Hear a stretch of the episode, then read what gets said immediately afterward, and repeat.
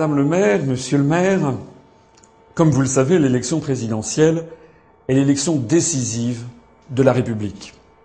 C'est le moment où le peuple français doit débattre de son avenir collectif et fixer des orientations pour les cinq ans à venir pour notre pays. Je suis candidat à cette élection. J'ai bien conscience que la plupart des élus ne me connaissent pas et c'est la raison pour laquelle je crois utile de me présenter brièvement à vous. Je m'appelle François Asselineau, je suis né à Paris, j'ai 54 ans, je suis marié, j'ai deux enfants. J'ai vécu pour l'essentiel de ma vie en France, quoique, euh, du fait de ma carrière professionnelle et également pour des déplacements touristiques, j'ai été amené à voyager beaucoup dans le monde. Je suis allé dans plus de 90 pays du monde. J'ai même séjourné pendant plus d'un an et demi pour des motifs professionnels au Japon, pays dont je parle la langue ainsi que l'anglais. Je suis euh, diplômé de l'école des hautes études commerciales, HEC. J'ai ensuite présenté et réussi euh, le concours d'entrée à l'école nationale d'administration, à l'ENA, dont je suis sorti deuxième de la voie d'administration économique en 1985 pour entrer à l'inspection générale des finances, grand corps du ministère de l'économie et des finances. J'ai donc travaillé pendant plusieurs années au ministère des Finances avant d'entrer dans des cabinets ministériels, notamment pendant plusieurs années auprès du ministre de l'Industrie et du Commerce extérieur, puis auprès du ministre des Affaires étrangères. C'est dire que je connais ce que l'on appelle les allées du pouvoir. Je connais je crois les connaître en tout cas, bien les dossiers. C'est l'une des qualités qui m'a souvent été reconnue d'un point de vue professionnel, c'est de savoir de ce dont je parle. J'ai été nommé en 2004 délégué général à l'intelligence économique au ministère des Finances. Poste créé. Poste qui signifie quand même qu'a priori on ne me considérait pas comme quelqu'un d'incompétent. Seulement voilà, j'ai déplu. J'ai déplu parce que en 2004, j'ai remis euh, à mon ministre de tutelle, M. Nicolas Sarkozy, et à ses successeurs, un dossier et qui expliquait que le monde entier était au bord d'une crise financière de première magnitude. C'est exactement ce qui se passe. J'ai annoncé que l'ensemble du monde occidental était en train de se désindustrialiser de façon tragique au profit des nouveaux pays en voie de développement, et en particulier de ces pays d'Asie dont je disais tout à l'heure que je les connais bien. Et enfin parce que j'ai annoncé dès juin 2004 que l'euro de toute façon finirait par exploser, comme d'ailleurs ont toujours explosé toutes les monnaies plurinationales de l'histoire. Je n'ignorais pas, bien entendu, que ces analyses, qui étaient des analyses confidentielles, n'était pas faite pour plaire à mes supérieurs hiérarchiques. Mais sommes-nous là pour plaire ou sommes-nous là pour dire la vérité? J'ai choisi la vérité. Du coup, ma fonction a été supprimée et l'on m'a prié de regagner mon corps d'origine, l'inspection générale des finances. Cette péripétie m'a conduit, le 25 mars 2007, jour du cinquantième anniversaire de la signature du traité de Rome, a fondé un parti politique nouveau, l'Union populaire républicaine, qui s'adresse à tous les Français, quelles que soient leurs origines sociales ou ethniques, quelles que soient leurs convictions religieuses ou leurs convictions politiques. C'est un rassemblement, un rassemblement provisoire, qui n'a donc pas vocation à s'éterniser, mais le rassemblement de tous les Français qui veulent sauver la France et rétablir notre démocratie. Et comment cela? Eh bien, il n'y a pas cinquante solutions. On ne pourra pas rétablir la démocratie en France si l'on reste dans le cadre d'une Union européenne où il y a vingt sept États, bientôt vingt huit, où la France pèse moins de quatre et où l'ensemble des lois et règlements qui nous sont imposés sont contraires souvent à nos intérêts nationaux et très souvent encore à ce que souhaite la majorité des Français. Tout le drame est là. Nous sommes dans une situation où vous voyez défiler dans les grands médias nationaux des hommes et des femmes politiques de différentes tendances qui promettent aux Français des choses qu'ils ne pourront pas mettre en œuvre parce qu'elles sont contraires aux traités européens. Ceux qui vous promettent, par exemple, qu'ils vont lutter contre les délocalisations, favoriser la réindustrialisation de la France, omettent de dire aux Français qu'ils n'en ont pas le pouvoir, puisque c'est contraire à l'article 63 du traité sur le fonctionnement de l'Union européenne qui organise les délocalisations.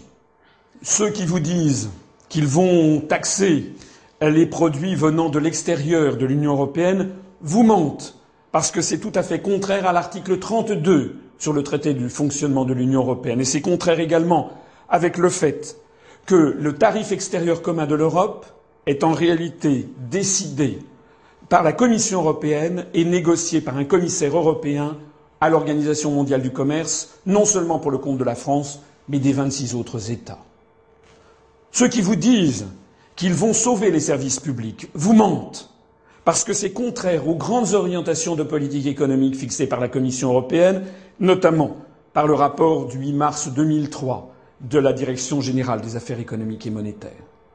Ceux qui vous disent qu'ils vont pouvoir faire sortir la France de l'orbite de l'OTAN vous mentent, parce que l'Union européenne est placée et subordonnée à l'OTAN par l'article 42 du traité de l'Union européenne. Ceux qui vous disent qu'ils vont rendre à la Banque de France son pouvoir de monétarisation partielle de la dette pour nous sortir de cette infernale croissance de la dette publique, eh bien cela vous mentent parce que c'est contraire à l'article 123 du traité sur le fonctionnement de l'Union européenne, etc., etc., etc. Je me présente devant le suffrage des Français pour faire tomber les masques, pour que les Français comprennent enfin pourquoi on les prend pour des imbéciles. Pourquoi les responsables politiques de l'UMP, du Parti socialiste, des Verts, même du Front de gauche et du Front national, puisqu'aucun de ces partis ne propose aux Français de sortir de l'Union européenne, aucun de ces responsables politiques ne veut entrer dans le détail et expliquer aux Français la situation telle qu'elle est. Vous m'avez compris. L'objectif de cette candidature est d'abord et avant tout de rétablir une véritable démocratie digne de ce nom.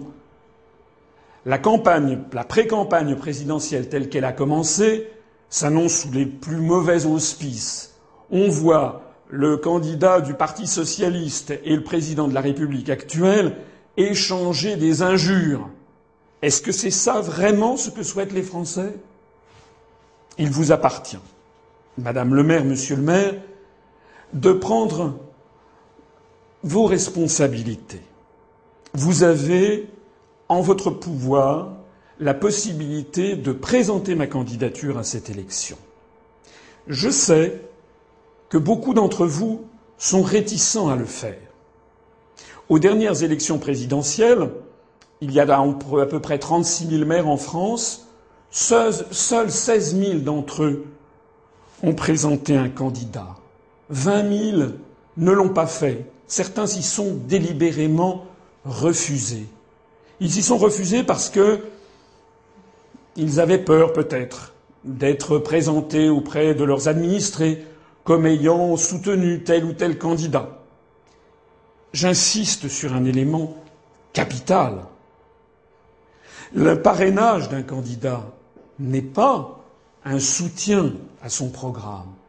Le parrainage d'un candidat, c'est qu'un élu se dit en son âme et conscience oui, ce candidat ou cette candidate dit des choses qui sont suffisamment importantes, qui sont suffisamment argumentées, qui sont suffisamment puissantes pour qu'il soit en effet nécessaire d'en faire débattre tous les Français dans les grands médias nationaux.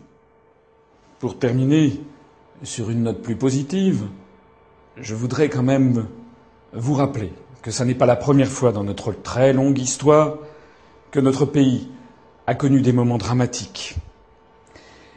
Depuis que j'ai créé l'Union populaire républicaine, sans aucun soutien de qui que ce soit, notamment aucun soutien financier ni aucun soutien médiatique, ce mouvement a réussi ce qui, euh, paraît-il, était impossible à réussir, c'est-à-dire à se développer, essentiellement grâce à Internet. Nous avons plus d'un millier d'adhérents, plusieurs dizaines de milliers de sympathisants. Nous recevons actuellement une dizaine d'adhésions nouvelles tous les jours. Et, pour une raison que nous avons déjà connue dans l'histoire, nous constatons que de nombreux Français, quelles que soient leurs origines, quelles que soient leurs convictions politiques ou religieuses, nous rejoignent pour une raison très simple, c'est que les Français n'ont jamais laissé tomber la France. Nous sommes donc en train de réaliser à peu près ce qu'avait fait le Conseil national de la résistance à partir de 1943, lorsque des Français de toute conviction, allant euh, du Parti communiste français jusqu'à des mouvements très à droite, en passant par les socialistes, les gaullistes, des chrétiens, des catholiques, des libéraux, eh bien, s'étaient tous rassemblés provisoirement pour libérer la France d'une tutelle étrangère et pour fixer un nouveau cadre à notre pays. C'est exactement d'ailleurs ce que j'ai fait en présentant mon propre programme présidentiel le 3 décembre dernier. Un programme qui s'inspirait très étroitement du programme du Conseil national de la résistance de 1944, bien entendu, en l'ayant mis au goût du jour, mais en en reprenant les lignes directrices parce qu'elles sont à la base du plus grand consensus de la société française que nous ayons connu de notre histoire. Je terminerai en rappelant cette phrase merveilleuse de Charles de Gaulle dans son discours d'Alger de 1943, au moment même justement où se mettait en place le Conseil national de la résistance. De Gaulle, le fondateur de la France libre, avait eu cette parole Vingt siècles d'histoire sont là pour prouver qu'on a toujours raison d'avoir foi en la France. J'ai foi en la France. Madame le maire, monsieur le maire, je sais que vous aussi, vous avez foi en la France. Eh bien, je pense qu'en votre âme et conscience, si vous étudiez de façon approfondie mon programme présidentiel, vous comprendrez qu'il est nécessaire de m'apporter votre parrainage pour que je puisse présenter aux Français un programme à nul autre pareil et permettre aux Français de débattre d'une réorientation profonde de la politique de notre pays afin de sauver la France. Je vous remercie.